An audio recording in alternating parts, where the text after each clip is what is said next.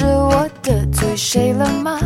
这一天竟然每件事情都失算，只想转个弯，却绕到了飞机场，发现没钱。爱情是最容易在苦难里滋生的花，越是苦难的环境，它便开得越绚烂。田福演过一部监狱爱情电影《凤凰》，讲到是一对重罪男女在监狱里产生感情，历经三十五年曲折，终于走到一起的故事。电影很感人，但更让人感动的是这部电影的真实原型。女主人公的原型叫于凤为，是个漂亮的上海知青，高中一毕业。就去江苏连云港插队，因丈夫风流成性，不堪忍受屈辱，怒杀了丈夫，被判死缓。男人的原型叫马正孝，天资聪颖，极具艺术天分，却因为为哥哥报仇而过失杀人，获刑十五年。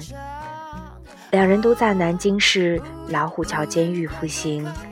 并在一次犯人的演讲报告中相识，暗生情愫。监狱里男女犯人不能交流，更不能谈恋爱。两人利用竞智力竞赛制作展牌的机会，通过棉纱包裹的小纸条传情。这样苦练了近十年后，两人相继减刑出狱，很快便结成夫妻。电影在有情人终成眷属的那一刻便戛然而止，而现实中的马正孝和于微凤却在结婚七年后，由于各种分歧离了婚。据说在电影的试映会上，于微凤一直在哭，当看到监狱拥别环节时，更是忍不住嚎嚎大哭。但哭归哭。他与同时观影的马正晓却全场可以保持距离，没做任何交流，这令很多现场的记者不胜唏嘘，感叹现实比监狱更残酷。现实的确是残酷，但比现实更残酷的是，当然不是监狱，是人的欲念。可以想象，当年监狱里的两个人，在那样深刻的绝望里，心生这样珍贵的爱情，好比在漫漫寒夜遇见燃烧的火种，没有理由不感激和珍视。所以四十年苦练，两人能把这爱情呵护得那么好。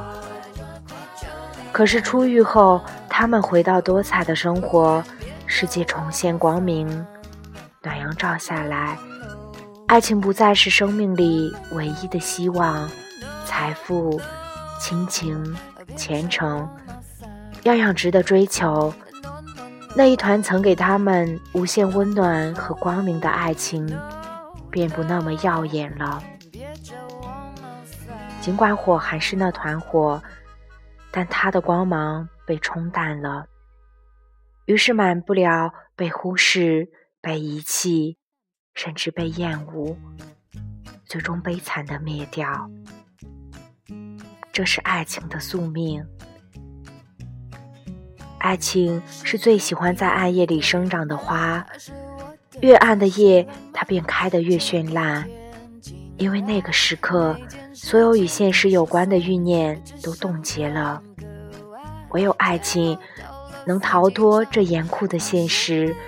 忽然间生长出来，澎湃蔓延，成为人心里唯一而有力的依靠。而一旦冬去春来，各种欲念复苏，爱情便被挤压成小小的一团，为各种利益让路了。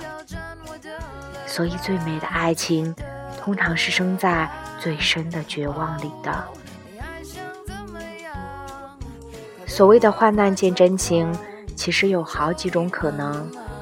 最常见的一种是夫妻中一个遭遇困境，另一个不离不弃，这说明的确是好感情。另一种是夫妻二人作为共同体，同时遭受打击，这个时候齐心协力共度难关，那是人的本能，不足为奇。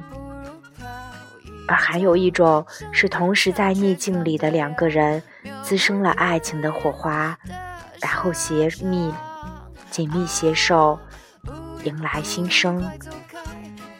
这种感情其实最危险、最脆弱，因为人在困境中会情不自禁地抓住任何一线希望。这时候人没有太多的选择，也没有太强的判断能力。爱情一出现，便被当作救命稻草抓住。也许你当时确实以为遇到了生命里最重要的那个人，而上爱之后，却往往发现，他只是在最重要的一刻，向你伸出了最有力的那只手。而这只手是否适合以后走过漫长的岁月？还需要太多的其他因素去考量，所以很多情侣风雨同船，天晴便各自散了。那是因为爱情最怕异地换景，在哪里生的爱情就最适合在哪里长。苦那里生的爱情喜欢在苦那里长，蜜罐里生的爱情喜欢在蜜罐里长。一旦情景变化。人心就会变，心变了，爱自然要跟着变。